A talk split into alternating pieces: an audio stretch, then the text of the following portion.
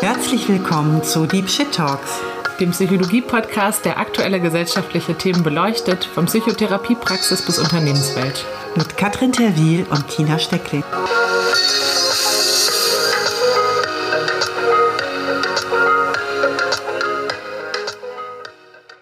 Hallo, liebe Deep Shit Talks Community. Auch dieses Mal gibt es im Podcast eine Neuheit.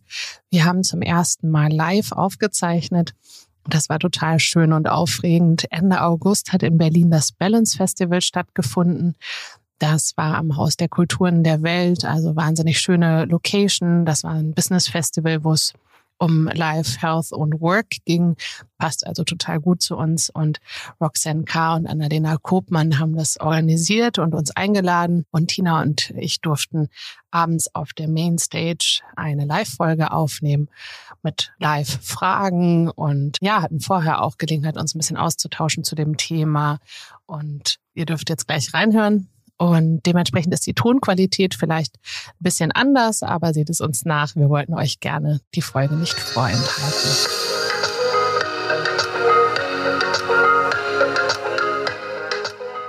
Ah, jetzt hört man mich sehr schön. Wir zeichnen jetzt einen Live-Podcast auf und zwar die Deep Shit Talks. Es wird um das Thema gehen Mental Health von Mental Health Professionals und Coaches. Also wie geht's uns in helfenden Berufen, in coachenden Berufen? Und würden gerne eure Meinung dazu hören, eure Fragen hören. Und bevor wir gleich starten, erzähle ich kurz was dazu, wie die Deep Shit Talks entstanden sind. Und dann steigen wir ein. Also die Tina und ich, wir kennen uns aus Berlin. Und zwar habe ich eine Untermiete gesucht und bin nicht in Tinas Praxis fündig geworden, aber wir haben uns kennengelernt und seit zweieinhalb, fast drei Jahren machen wir jetzt die Deep Shit Talks gemeinsam und äh, tauschen uns aus über alle möglichen psychologischen Themen, Diversity, Mental Health, BGM, offene Beziehungen, Duzen, Siezen. Damals war Katrin auch noch selbstständig in eigener Praxis als psychologische Psychotherapeutin. Und das hat sich mittlerweile geändert. Jetzt ist ja dann der Schwenk mehr Richtung Unternehmenswelt. Ich bin nach wie vor in eigener Praxis seit acht Jahren in Berlin tätig, genau. Und so hat sich, obwohl sich das beruflich so ein bisschen in unterschiedliche Richtungen entwickelt hat, aber so unser Austausch ist so erhalten geblieben und das jetzt schon seit ja ungefähr zweieinhalb Jahren. Genau, für die, die sich wundern, warum Deutsche Telekom unten drunter stand im Programm. Ich bin mit der Aische, die heute Morgen auf dem Panel war, die vielleicht einige von euch gesehen haben, im Jobsharing-Tandem und arbeite 70 Prozent als VP Diversity für die Telekom und 30 Prozent selbstständig und ja, den Podcast, den habe ich eigentlich immer weitergeführt, auch als ich Vollzeit angestellt war. Ja, und so sind wir das erste Mal vor Publikum und äh, freuen uns, wenn ihr gleich eine Frage einreicht. Das könnt ihr entweder machen, indem ihr was aufschreibt. Das könnt ihr machen, indem ihr das Mikro nehmt und einfach drauf losredet. Dann hört man euren Namen nicht oder ihr stellt euch vor und dann werdet ihr eben auch mit Namen Teil des Podcasts. Und wir lehnen es immer so ein bisschen an, an wie so eine therapeutische Stunde. Also deswegen sind es immer so um die 50 Minuten. Mal schaffen wir das, mal schaffen wir es nicht so gut. Und wir starten immer mit einer therapeutischen Einstiegsfrage. Zum Beispiel, ja, hallo Tina. Ja, hallo Katrin. Wie sitzt du heute hier? Ja, ich sitze hier heute aufgeregter als sonst, weil ich das nicht so gewohnt bin, vor Menschen auf einer Bühne über unsere Themen zu sprechen und trotzdem auch ganz vorfreudig, weil ich das ein wahnsinnig wichtiges und spannendes Thema finde, worüber wir heute sprechen. Es ist ja hier der Ort eigentlich so, wo die Professionals sich untereinander austauschen und so eigentlich der ideale Ort, um dieses Thema zu beleuchten. Und zwar geht es um, ja, die psychische Gesundheit von den Helfenden. Was ist, wenn man selbst in der Rolle des Helfenden selber in eine Krise gerät, selber eine psychische Störung entwickelt. Darf das überhaupt sein oder muss man denn nicht eigentlich immer alles im Griff haben, wenn man kompetent ist? Spoiler, natürlich nicht, aber trotzdem gibt es vielleicht da noch so Bilder im Kopf und da wollen wir heute ein bisschen Raum für schaffen, um damit vielleicht ein bisschen aufzuräumen oder Perspektiven zu verändern. Ja, und der Hintergrund ist so, dass man ja zum Beispiel auf Instagram durchaus auch viele Menschen verfolgen kann, die so von ihren eigenen psychischen Erfahrungen berichten, um zu entstigmatisieren. Und die Frage ist ja da, ist das eigentlich hilfreich, um ein Stigma abzubauen? Oder ist das verstörend, weil wenn man ja eigentlich anderen Menschen den Raum geben will, um sich mit ihrer psychischen Gesundheit an uns zu wenden, wirkt es so ein bisschen so, als hätte man selber nicht im Griff und wüsste gar nicht, wovon man da eigentlich spricht. Und das hat sogar dazu geführt, dass Tina ein Buch geschrieben hat zu dem Thema mit Kolleginnen, ne, weil es wirklich, ja, also so viel zu beleuchten gibt. Genau, also gerade an das Thema Abstinenz, also wenn es darum geht, wie viel gebe ich denn preis eigentlich, wenn ich selber in einer therapeutischen Rolle bin, das war jetzt gerade so im Kontext von Social Media, wo es immer mehr auch so TherapeutInnen-Accounts, Mental Health Accounts gibt, irgendwie eine ganz spannende Frage. Was ist da ethisch und was ist hilfreich und wo ist es vielleicht auch eher problematisch? Und natürlich hat es, oder spielt das jetzt natürlich auch sehr mit unserem oder in unser heutiges Thema so rein. Wenn ich das Thema der eigenen Geschichte sozusagen, wenn ich damit nach außen trete, wann ist es konstruktiv und hilfreich und auch professionell? Und wann kann es auch vielleicht ja schädlich sein? Können wir mal versuchen, so ein bisschen auszuloten heute. Fakt ist, dass es einfach eine bestimmte Häufigkeit, Auftretenswahrscheinlichkeit gibt von verschiedenen Störungen und psychischen Erkrankungen oder auch es einfach Fakt ist, dass wir durch Krisen gehen in unserem Leben und da ist man nicht vorgefeit, nur weil man eine Coach- oder Therapeutin-Ausbildung hat oder Selbsterfahrungen gemacht hat das kann man jetzt einfach mal so feststellen, so für den Anfang. Ja, ich glaube, das ist das, was, ne, was klar ist, dass es natürlich auch psychische Krisen und Erkrankungen gibt in den Berufen und dann die Frage des Umgangs. Die, die noch nie die Deep Shit Talks gehört haben, wissen das vielleicht nicht, aber wir arbeiten total gerne auch mit sogenannten O-Tönen. Normalerweise sammeln wir die vorher ein und fragen Menschen und spielen das dann im Podcast ab. Und heute sind wir ja live hier. Das heißt, wenn ihr Lust habt, unsere O-Töne zu sein und irgendwie eine Erfahrung zu schildern oder eine Frage mit uns zu teilen, würden wir uns total freuen. Wir haben eben auch schon ein paar Stimmen eingesammelt. Aber wenn jemand von euch Lust hat, von denen, die hier zuhören, mal zu erzählen, wieso interessiert euch das Thema, entweder steckt ihr in einem ähnlichen Beruf oder vielleicht habt ihr eine Frage, würden wir uns total freuen. Dann starten wir direkt interaktiv und bevor wir so ins Zwiegespräch gehen, gibt es eine Frage. Da sehe ich eine Meldung hinter der Säule. Hallo, mein Name ist Rebecca und wir haben uns ja heute kennengelernt und so ist es auch entstanden, dass ich hier jetzt teilnehme, weil ich das super wichtig finde, diese Botschaft mitzugeben an alle Menschen, die für andere Menschen da sind. Und vielleicht kurz zu meinem Hintergrund. Ich bin Head of Wellbeing bei der Biosoft AG. Das heißt, Gesundheit ist mein Lieblingsthema und ähnliches Modell wie du, festangestellt und nebenbei freiberuflich mit meinen eigenen Herzensthemen. Und darüber würde ich auch gerne sprechen, denn ich habe da für mich entschieden, make your mess your message, also meinen eigenen Wahnsinn sozusagen zu erforschen und damit anderen Menschen zu helfen. Und mein Thema ist Hochsensibilität. Das heißt, eine ganz intensive Wahrnehmung, mit der ich ausgerüstet bin und äh, durfte im Laufe des Lebens erkennen, dass es halt eine Superkraft ist und kein Fehler. Also, dass ich kein Alien bin, sondern tatsächlich bestimmte Fähigkeiten habe, die auch hilfreich sind im Leben. Und diese Reise sozusagen passt so dazu, dass ich jetzt anderen Menschen helfen kann, die auch hochsensibel sind, in dieser Welt, die so schnell ist und sich so rapide verändert, zurechtzukommen, zum Beispiel, sei es im Corporate-Kontext oder eben privat, wie auch immer. Also das ist so das Thema, was eben starken Impact auch auf die mentale Gesundheit hat. Und das ist immer ein toller Moment, wenn ein Mensch erkennt, ich bin ja nicht verrückt, ich bin nur hochsensibel zum Beispiel.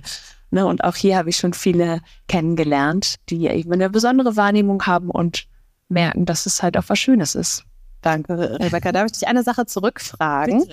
Und zwar, ich habe ja früher auch mal eine Gesundheitsmanagement-Leitung inne gehabt. Wie gehst du damit um, wenn du das Gefühl hast, boah, ich bin gerade eigentlich gar nicht das, was ich predige oder weiß nicht, wenn man dann selber Überstunden macht oder merkt, boah, ich bin jetzt die ganze Zeit nicht aufgestanden und erzähl was von gesunder Rücken. Gibt es solche Momente bei dir und wie gehst du da kommunikativ mit um oder mit dir selber, wenn du erzählen magst? Ich mache das zum Thema dann. Also ich hole diese Störung dann hoch und baue das mit ein. Also spreche das konkret an, dass ich eben auch nicht das perfekt leben kann, weil Perfektion gibt es nicht, sondern es ist immer so ein Leitbild oder so eine Idee davon.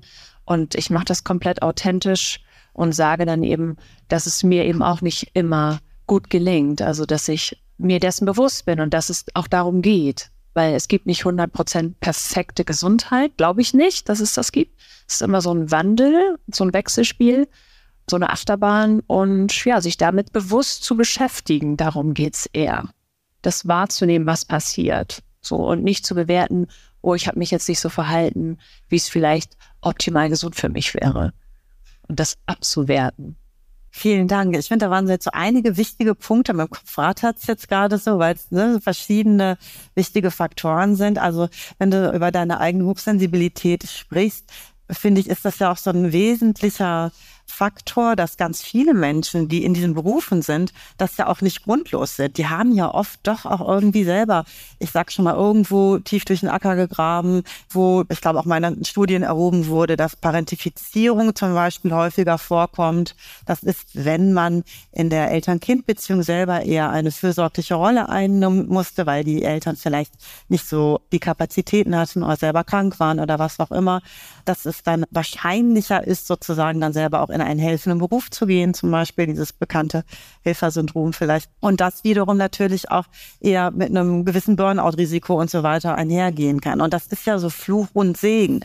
Also einerseits, wenn man dann sozusagen es in der Kindheit nicht alles nur Tennis und Kartoffelsalat war, natürlich auch eine andere Erfahrungshintergrund auch einfach ist und vielleicht auch eine andere Empathie, aber gleichzeitig natürlich auch ein gewisser Rucksack, der auch mitgetragen werden muss und der auch dazu führen kann, dass auch immer wieder auch mal Schwierigkeiten oder dass der Weg sozusagen dadurch auch an manchen Stellen noch mal ein bisschen anstrengender und steiler sein kann. Einfach, weil man ja vielleicht auch nicht in jeder Hinsicht irgendwie so gut ausgestattet wurde, sondern sich vielleicht mehr erarbeiten musste. Und da ist das dann, wie gesagt, also mit Sicherheit ein Riesenvorteil an mancher Stelle, aber auch kann auch so ein Fallstrick sein, dann gerade in dem Job dann auch sich da abzugrenzen oder gut auf sich aufzupassen. Wir hatten gerade auch draußen, wir haben uns mal so ein bisschen umgehört, das Thema Grenzen setzen bei Coaches, Menschen, die Coaching-Ausbildung machen, dass man so lernt, sich abzugrenzen von den Problemen von anderen und dass das eigentlich eine große Herausforderung ist. Vor allem, weil in den klassischen Coaching-Ausbildungen gar nicht so ein großer Selbsterfahrungsteil ist. Ich bin psychologische Psychotherapeutin, das dauert fünf Jahre und ein großer Teil davon zum Beispiel ist Selbsterfahrung. Also ich habe immer das Gefühl, es gibt nicht so viele Ecken der Psyche, die noch nicht reingepult wurden. Also da gibt es nicht ganz so viele Überraschungen zum Beispiel. Aber es ist ja schon so, dass die Frage ist, hm, wenn ich jetzt aus biografischen Gründen das irgendwie gut kann, mich um andere kümmern und so weiter und so fort und irgendwie so mich reinfühlen und mitdenken und mitfühlen, ist es eigentlich dann auch immer gut, das zu machen? Oder bräuchte nicht eigentlich gerade ich auch dann eine Abgrenzung zum Beispiel? Also muss ich nicht noch mehr als andere Menschen auf meine Grenzen achten, weil ich vielleicht biografisch bedingt meine Grenzen gar nicht so gut kenne wie andere? Also noch mehr wichtig eigentlich. Ja, also wie gesagt, gleichzeitig, dass es halt die Kompetenz sein kann, aber es kann dann auch ein, was man dann so sagt, so eine dysfunktionale Bewältigungsstrategie sein, in so einer helfenden Rolle dann eher so automatisch zu sein und zum Beispiel die eigenen Bedürfnisse dann nicht so gut wahrzunehmen, ne, weil es einfach sehr gut trainiert wurde, dann die Antennen vielleicht eher im Außen zu haben und die Situation eher so zu bewältigen, dass man eben ne, fürsorglich für andere da ist.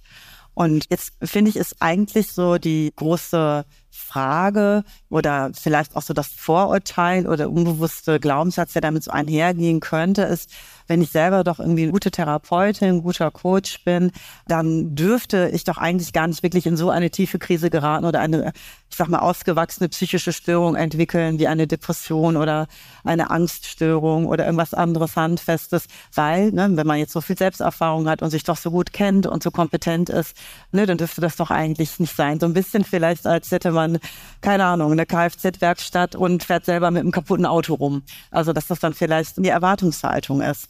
Und da können wir ja jetzt ja erstmal davon ausgehen, dass das eben nicht so ist, ne? oder dass das eine nicht so unbedingt was mit dem anderen so zu tun hat. Ja, zumindest so komplex, wie die Psyche irgendwie tickt. Ne? Das ist ja nicht so, ah, der eine Auslöser, ach so, ganz klar, dann tut man auf jeden Fall, ne, wenn A passiert, macht man B und dann ist das Outcome immer C.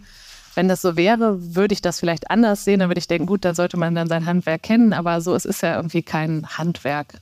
Therapie ist kein, wenn das passiert, mache ich immer das und dann kommt immer das raus. Ja, wir montieren keine Autos, das sind nicht immer die gleichen Schritte sozusagen, sondern ganz, ein ganz komplexes Geschehen. Viel auch, also ich finde, Heil, Heilung ist oft auch im Miteinander, so in der Beziehung, im Gehalten werden und das kann man mit sich selber oft nicht so. Ich meine, das kann man lernen und darin kann man besser werden, aber es gibt Momente, geht mir jedenfalls so, da muss ich mich irgendwie mitteilen.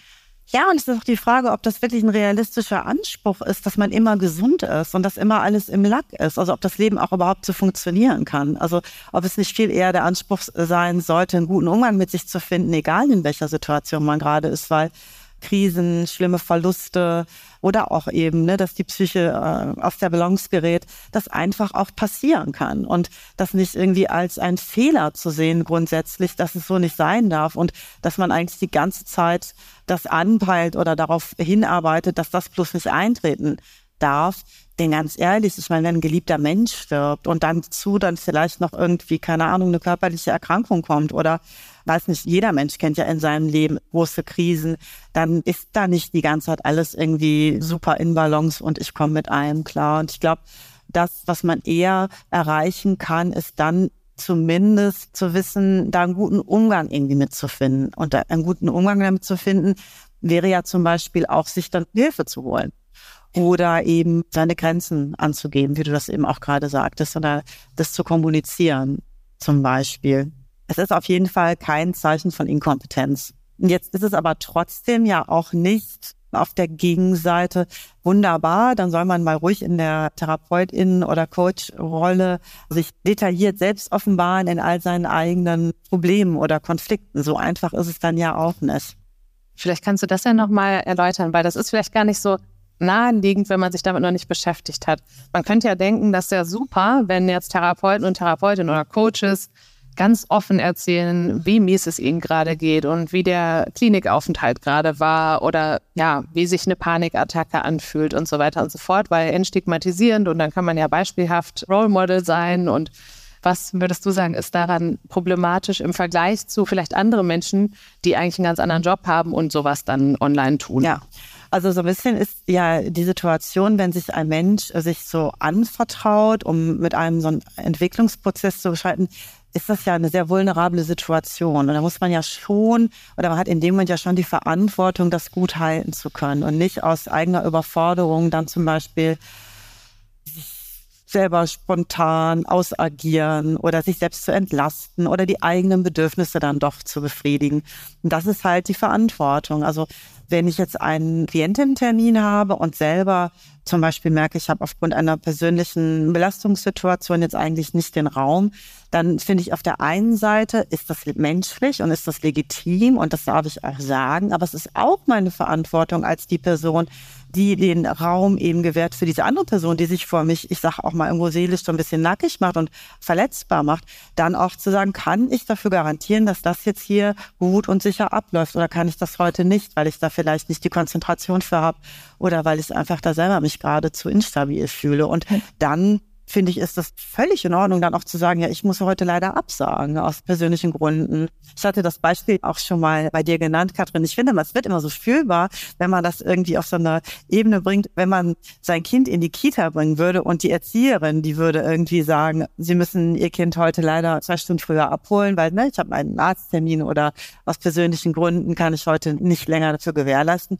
Oder sie würde sagen, nee, nee, machen wir schon, machen wir schon, aber man würde merken, der geht's total schlecht die ist kurz vorm Zusammenbruch und hätte man dann das Gefühl, oh ja, da kann ich mein Kind jetzt gut hin abgeben oder nicht.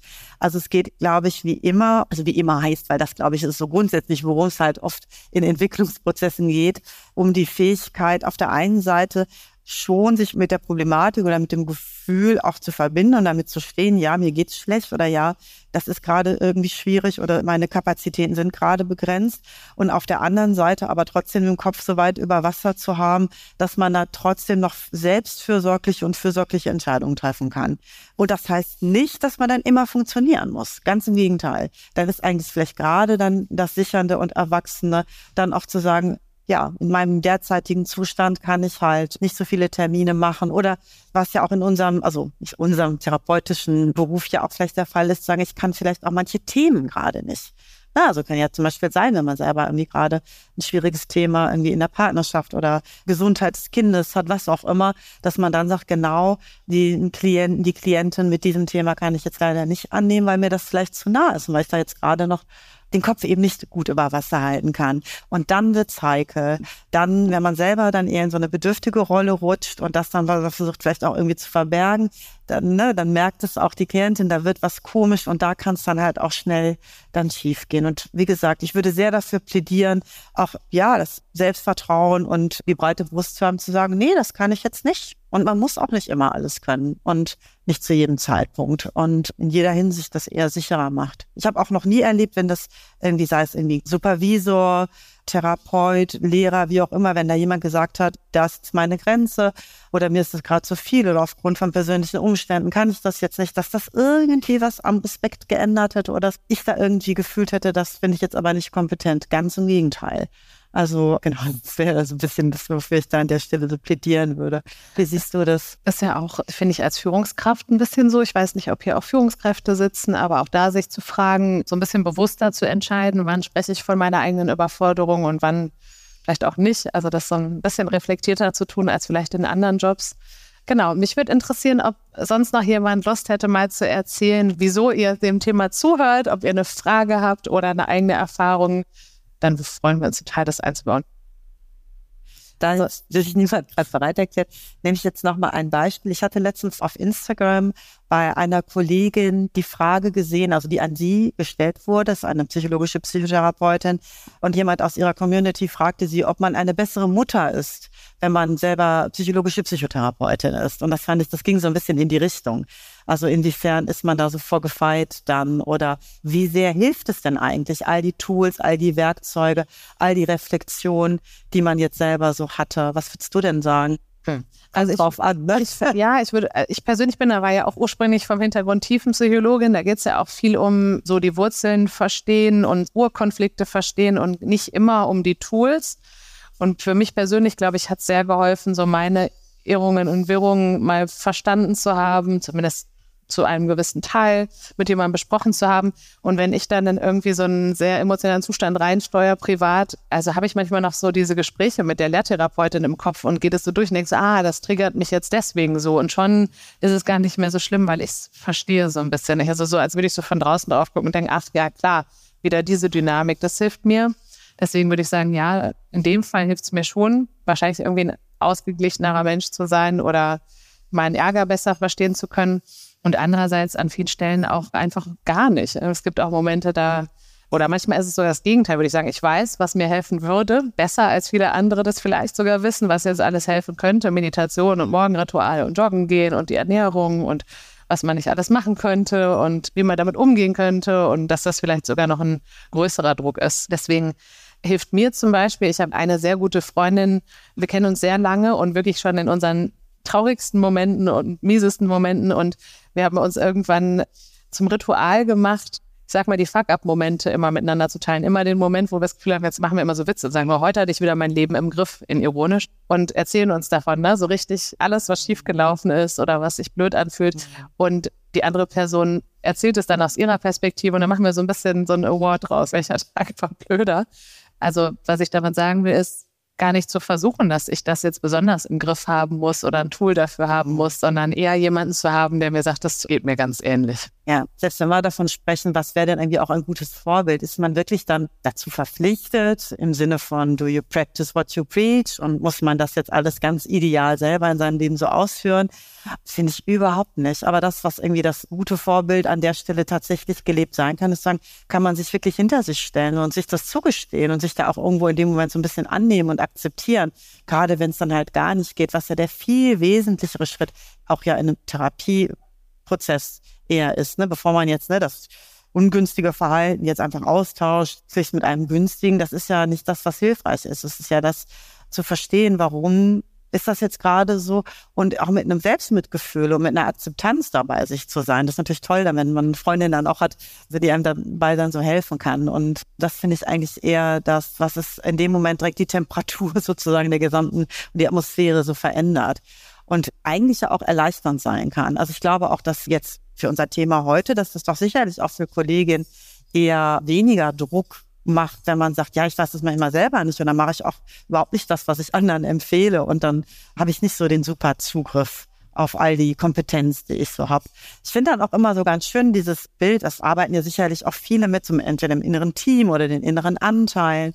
Und ein Anteil, ein Persönlichkeitsanteil ist eben die kompetente Mental Health Professional, die dann eben in diesem Erwachsenen und das macht. Aber manchmal sind halt auch andere Anteile einfach am Abzug, also tiefenpsychologisch eher, auch wenn man vielleicht ein bisschen regredierter ist. Aber ich fand das ganz interessant, auch heute bei den anderen Vorträgen, die wir gehört haben, da ging es dann auch nochmal um so die inneren Antreiber in den Coaching-Ausbildungen. Aus der Schematherapie kommt, spricht man dann eher so vom inneren Kritiker und den hat man ja nicht abgelegt, nur weil man das System verstanden hat. Ne? Und natürlich kann einen das zu jeder Zeit auch wieder von hinten anspringen und dann man in diesen Modus geraten. Ein Kritikermodus, der einem dann vielleicht vermittelt, irgendwie nicht gut genug zu sein oder anders sein zu müssen, nicht liebenswert zu sein, das auch immer und einem dann entsprechend so zuzusetzen. Und das Wissen darum macht ja nicht, dass man zu jedem Zeitpunkt komplett sozusagen von oben auf die Situation gucken kann hilft aber nichtsdestotrotz vielleicht schon, dann, wenn es wirklich ein bisschen dolle wird, dann doch zumindest die Idee zu haben, ach ja, okay, so kann ich auf die Dinge schauen und das könnte auch ein Weg sein, der mir da ein bisschen raushelfen kann. Ja, in der tiefen Psychologie spricht man ja von den sogenannten Abwehrmechanismen und die Idee ist, dass wir ohne Abwehrmechanismen gar nicht überleben könnten, dass die so ganz normal sind und die können aber unterschiedlich reif sein. Und man lernt so im Verlauf des Lebens verschiedene Abwehrmechanismen und das ist ein bisschen wie so ein Werkzeugkoffer. Und wenn ich Glück habe, dann habe ich eben verschiedene Werkzeuge für verschiedene Situationen und die werden vielleicht immer feiner und immer genauer. Und wenn ich vielleicht biologisch und biografisch nicht so viel Glück habe, habe ich vielleicht den Hammer und muss dann die Türe öffnen, indem ich sie kaputt haue oder so. Und die Abwehrmechanismen können sowas sein wie Humor oder Rationalisierung, indem man irgendwas besonders viel durchdenkt oder sehr viel drüber spricht, aber es eigentlich nicht fühlt. Es kann aber auch sowas wie Spaltung sein, Abspalten oder irgendwie Dinge nicht mehr so in ihrer Vielschichtigkeit wahrnehmen können. Und es ist nicht so, dass man immer die gleichen zur Verfügung hat. Wenn man sehr, sehr, sehr gestresst ist und es einem nicht gut geht und man sehr vulnerabel ist oder gerade sehr getriggert, dann greift man eher zu den alten, zu denen, die man besonders gut kennt, weil man die neueren Werkzeuge vielleicht noch nicht so gut beherrscht. Und das heißt, je nachdem, wo ich gerade aufstehe, was in meinem Leben los ist, habe ich vielleicht auch gar nicht alles an Arsenal zur Verfügung, ja. was ich theoretisch habe oder auch praktisch habe, aber vielleicht in diesem Moment gerade gar nicht zur Verfügung. Ja, finde ich total wesentlich, dass je gefährlicher sozusagen die Situation ist, also je stressiger, desto größer ist ja die Wahrscheinlichkeit eher auf die ganz früh erlehnten, altbewährten Lösungsstrategien zurückzugreifen und die einfach ja auch eingebaut Brand erstmal sind, auch wenn sie eigentlich heutzutage nicht mehr die beste Wahl eigentlich sind. Und wenn wir so mehr in einen ruhigeren Zustand kommen und ein bisschen mehr Entscheidungsfreiheit wieder haben, dann können wir natürlich auch auf die neue gelernten, vielleicht konstruktiveren Bewältigungsstrategien zurückgreifen. Ich fand das irgendwie so nett, das hatte ich auch schon mal in einer anderen Folge erwähnt, so eine Traumatherapie-Fortbildung bei Luise Redemann und die ist halt auch tiefenpsychologisch analytisch eher vom Hintergrund. Mein Hintergrund ist eher schematherapeutisch und das, was wir so in der Schematherapie oder auch irgendwie ist ja ein bisschen verbreitet, der Begriff des inneren Kritikers, hat sie dann eben als Introjekt benannt. Und Introjekt ist so wichtig als Wort, weil das eben heißt, das wurde in einen hineingeworfen. Das heißt, man ist damit nicht auf die Welt gekommen, sondern das ist etwas, was einen geprägt hat in der Zeit zwischen, ich sag mal, drei und acht Jahren, wo man keine Chance hatte, sich gegen Aussagen oder Glaubens also Überzeugung der Erwachsenenwelt abzugrenzen oder dem was entgegenzusetzen und es einen dann so geprägt hat. Und ich fand das so wesentlich, dass sie sagte, und man muss sich vor Augen führen, also dieses Introjekt, also zum Beispiel, nur wer Leistung bringt, ist liebenswert, dass das ein kindlicher Lösungsversuch ist, dass der entstanden ist, als man klein war und dass man zum Beispiel die Meinung des Vaters übernommen hat, um sich mit dem gut zu verstehen, um die Beziehung zu sichern. Und mit dieser Milde darauf zu gucken, dass es auch, wenn es einen heute vielleicht auch wirklich auch quält oder das Leben schwer macht, dass eigentlich in der Entstehung das eben ein kindlicher und ein einzig möglicher Lösungsversuch war. Und wenn man da so rangeht und dann sagt, vielen Dank, ne, dass du dich so lange so für mich bemüht hast zu diesem Anteil, der dann aktiv ist und sagt, jetzt kann ich als Erwachsener übernehmen, dass es dann so ein bisschen was Versöhnliches auch irgendwie hat. Das fand ich dann irgendwie so ganz nett, dass es so eine, für mich so ein bisschen Bereicherung irgendwie ist von diesem Kritikerbild oder diesem Antreiberbild geht so in die Richtung, dass man eigentlich in allen psychischen Erkrankungen, das sind alles Lösungsstrategien und alles kreative Lösungsstrategien und alle, selbst wenn irgendwas von außen ganz absurd wirkt, ist es eine kreative Leistung und hat es einen Grund, um ein paar Beispiele zu geben. Suizid zum Beispiel, ja, kann man sich anschauen und sich denken, also was ist daran hilfreich für die Psyche, weil die Psyche überlebt nicht, aber auch da kann es sozusagen innerlich eine größere Angst geben, eine Angst vor dem Verlust des inneren Selbst und so weiter oder ein Schuldgefühl und was man damit versucht zu lösen. Oder wenn jemand einen Wahn hat und irgendwie Angst verfolgt zu werden, ist das ein Versuch der Psyche, die Ängste nach draußen zu kriegen. Und zumindest kann man irgendwie davor versuchen, die Türe zuzumachen und hat dann das Gefühl, die Mafia steht vor der Türe, als wenn die inneren Introjekte einen verfolgen zum Beispiel.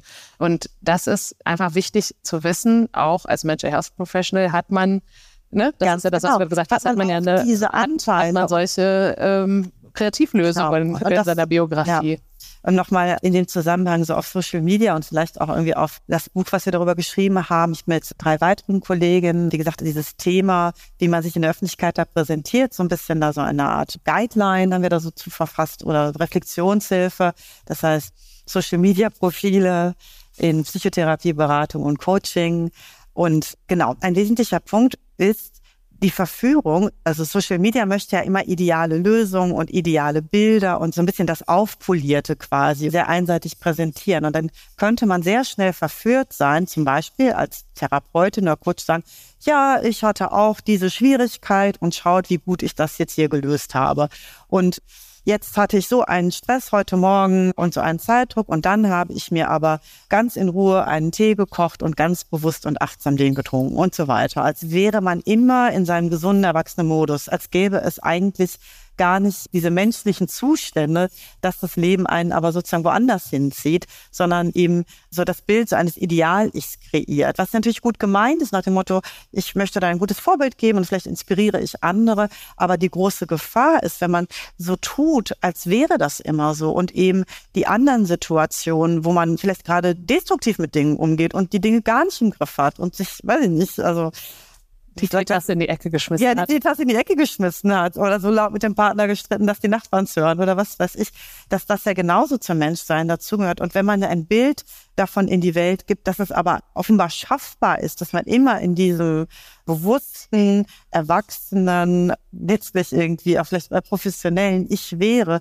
dann zeichnet man da so nicht erreichbare Ideale, die dann im Umkehrschluss wieder eigentlich zu Insuffizienzgefühlen bei den Lesern oder Followern, Followerinnen führen kann. Ne? Die schaffen das ja auch und warum kann ich das denn nicht? Und das ist an der Stelle problematisch. Und das ist natürlich jetzt von Mental Health Professionals zu mitlesenden FollowerInnen, Klientinnen problematisch, aber natürlich auch untereinander, wenn wir da nicht offen sind. Ne? Also wenn wir da so tun, als Als, hätten als hätten alle die funktionierende Morgenroutine ja, und und gehören zum 5 AM. ja, oder ist das die Antwort wenn man sagt, ne, ich weiß jetzt gerade gar nicht irgendwie ein und aus, ja, dann mach doch nur das, das und das und hier die drei Schritte und dann muss man es ja dann wieder so im Griff haben. Ich wollte noch mal fragen, ob es Fragen gibt im Publikum oder auch gerne einfach eigene Schilderungen. Ansonsten haben wir noch eine Frage eben eingesammelt von heute Mittag, aber wenn jemand eine hat, wir freuen uns. Ja, hi. Ich bin Sönke von Dräger, von der Dräger Garage und vom Podcast Hase und Möwe. Es ist jetzt keine direkte Frage, sondern eher vielleicht auch so ein bisschen Erfahrungsgebung oder so, wie wir das so erleben. Wir coachen auch sehr viel, sei es im Individualbereich oder mit Teams. Und das, was ihr so sagt, trifft auf ganz viel Resonanz erstmal. Ich denke, es ist halt eine Reise, also die auch nicht aufhört. Und das hast du ja auch eben so schön gesagt. Es gibt kein Perfekt. Also ich glaube, wenn man als Coach oder als jemand, der irgendwie Menschen helfen möchte, in welchem Bereich auch immer, der hat natürlich seine eigene Geschichte. Und es ist sehr hilfreich, da natürlich vorher reingeguckt zu haben, aufgeräumt zu haben und so einiges geordnet zu haben. Und, ähm, was mir dann immer hilft oder uns auch, ist halt zu sagen so, ja, nach dem Spiel ist vorm Spiel. Also wenn die eine Krise irgendwie durchstanden ist oder das Tal durchschritten ist, dann wird wieder ein Berg kommen, dann kommt wieder ein Anstieg und dann geht's wieder bergab. Und das ist völlig in Ordnung.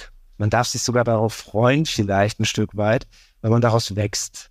Und eine ganz andere Kiste finde ich ist auch wichtig. Das hilft mir persönlich immer. Und das sind tiefe Gespräche, die vielleicht im Arbeitsalltag ja nicht so viel Zeit finden, aber gerade auch unter den Menschen, die helfen, sich gegenseitig quasi zu stützen und auch zuzuhören, wohl wissend, wenn man aufgeräumt hat, was vielleicht in manchen Ecken immer mal wieder auftaucht. Auch wenn man das vielleicht von einer Ecke in die andere packt, weil klar ist auch, dass egal wie viel Therapien man macht, man kann es ja nicht weglöschen. Es ist ja da.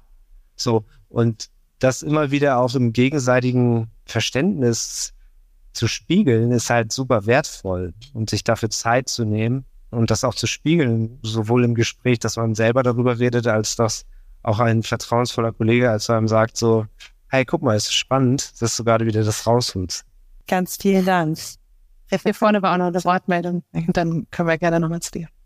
Ich würde jetzt auch nochmal im Arbeitskontext, würde ich euch gerne fragen, was ihr denkt, wie es deiner Führungskraft gut gelingen kann. Also ihre eigene Verantwortung da klar zu bestimmen. Also wenn jetzt wirklich, sage ich mal, ein Mitarbeitender von einer schweren psychischen Erkrankung betroffen ist, wie sie da den Balanceakt zwischen Menschlichkeit, aber auch Selbstversorgung schafft. Also das sage ich mal, den nicht dann abzublocken und zu sagen, hier habe ich nichts mit zu tun, weil es betrifft ja dann das Team auch unweigerlich, aber ja, so, also das ist für mich eine spannende Frage. Wie schafft man da diesen Balanceakt, also die Mitarbeitenden zu signalisieren, ja, ich bin für dich da und sich doch irgendwie menschlich zu zeigen, aber trotzdem auch seine eigene Grenze zu ziehen, gerade wenn man dann auch merkt, okay, es kommt jetzt in einen Bereich, wo ich merke, es tut mir nicht gut oder ich möchte mich jetzt hier eigentlich abgrenzen. Die anderen Teammitglieder merken ja auch, wenn es einem Mitglied schlecht geht, aber wie geht man dann damit um? Danke für die Frage. Ich würde die gleich gerne beantworten, Rebecca. Ich hatte das Gefühl, du wolltest direkt was zu dem sagen, was eben gesagt wurde, oder darf das im Moment warten? Nee, ich sehe dich nicken. Ein Kommentar noch dazu, was wir eben gehört haben und ich merke mir die Frage und würde darauf gleich eingehen.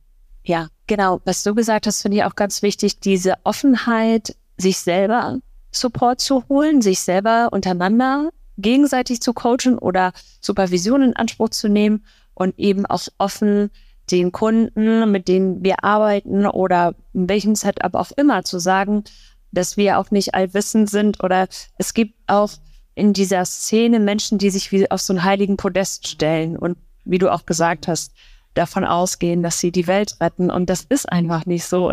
Dass wir alle Menschen sind und schauen, den Rucksack Stück für Stück wieder auspacken, mal wieder reingucken und dafür eben auch selber Hilfe in Anspruch zu nehmen, was das gut ist und richtig ist. Und das war hier heute auch oft Thema. Und deswegen wollte ich das nochmal sagen, dass das auch den Menschen, die dann wiederum zu uns kommen als Mental Health Professionals, auch Ruhe gibt und Gelassenheit, dass sie wissen, wir sind zwar Profis, aber am Ende des Tages auch nur zwei, drei Schritte weiter auf dem Weg. Vielen Dank. Danke. Ich würde einmal auf die Frage eingehen und dann total gerne. Also die Frage, die eben gestellt wurde, war, wie geht man als Führungskraft damit um, wenn sich jemand öffnet und von einer psychischen Erkrankung erzählt, die vielleicht sichtbar ist. Manchmal ist es ja vielleicht auch irgendwie wahrnehmbar, ohne dass man davon erzählt bekommen muss. Und wie kann ich mich da abgrenzen? Ne? Und ich finde halt bei dem Thema psychische Gesundheit am Arbeitsplatz, dazu haben wir, ich glaube, das war unsere erste Folge oder zweite, ne? Sag ich es am Arbeitsplatz und wenn ja, wie, ne?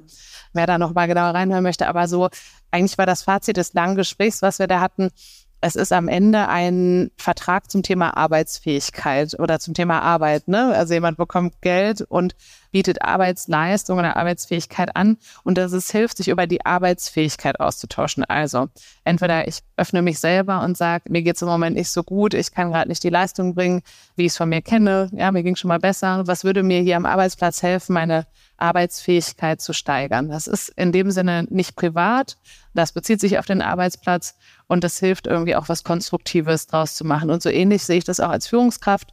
Ich würde dann versuchen, gute Fragen zu stellen. Ich mag systemische Fragen. Die Coaches werden das kennen als Schlagwort. Die, die es nicht kennen, es lohnt sich mal zu googeln. Es gibt ein paar sehr gute systemische Fragen. Zum Beispiel, was sind denn die Arbeitstage, wo es dir hier eher gut geht und was sind die Arbeitstage, wo es dir hier eher schlecht geht? Was unterscheidet die beiden?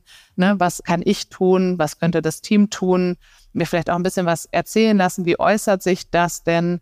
Weil ich habe eventuell ja auch einfach nur Stereotype im Kopf, was denn so eine Depression ist. Ne? Äußert sich jemand und sagt, ich habe eine Panikstörung? Vielleicht, mhm. wie äußert sich das am Arbeitsplatz, wenn du es erzählen magst?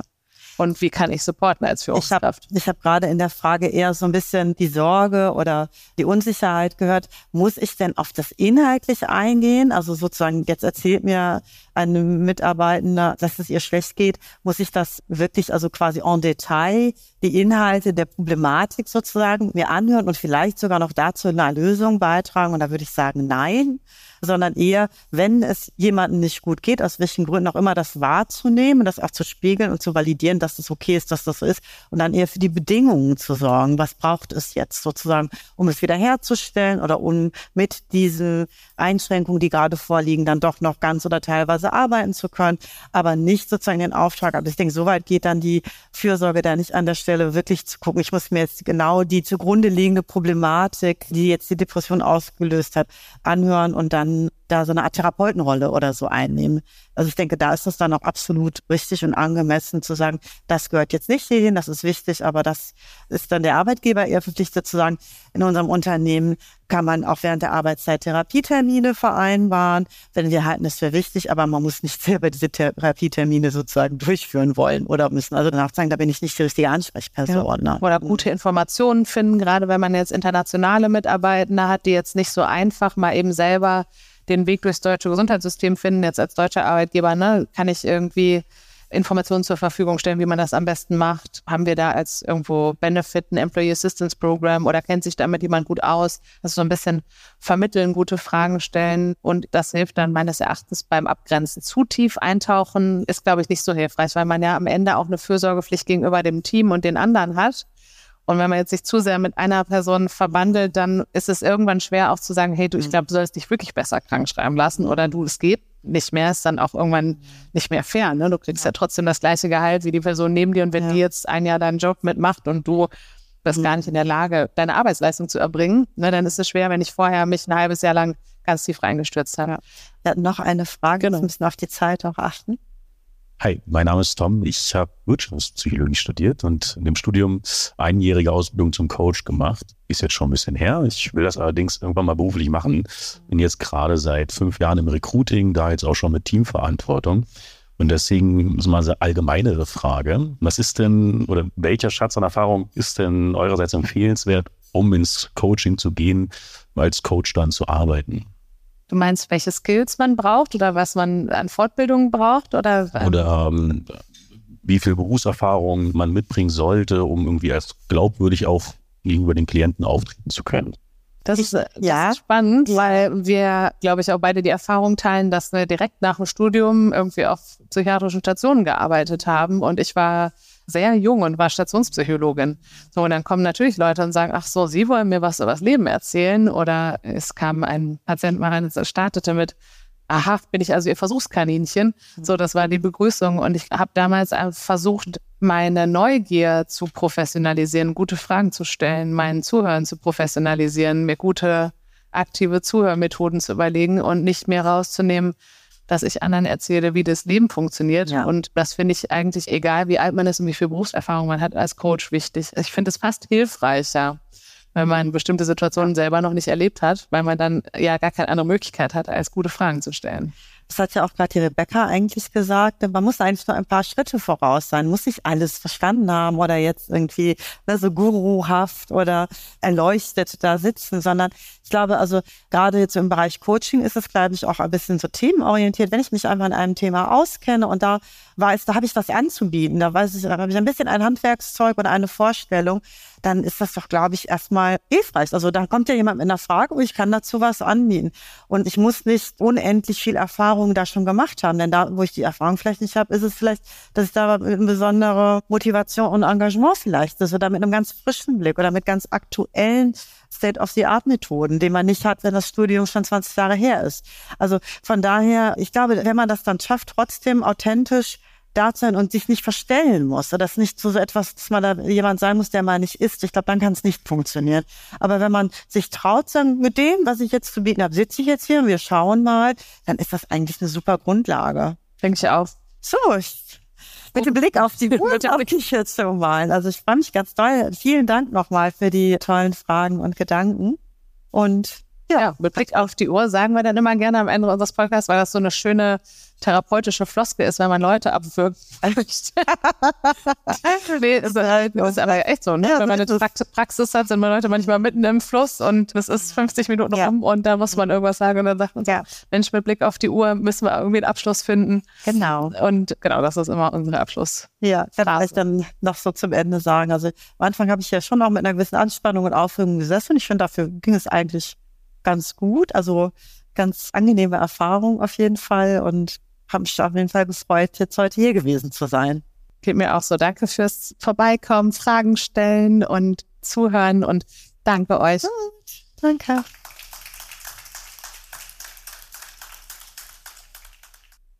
Das war's also von uns für heute. Mehr von Katrin gibt es bei LinkedIn und bei katrin-tervil.de.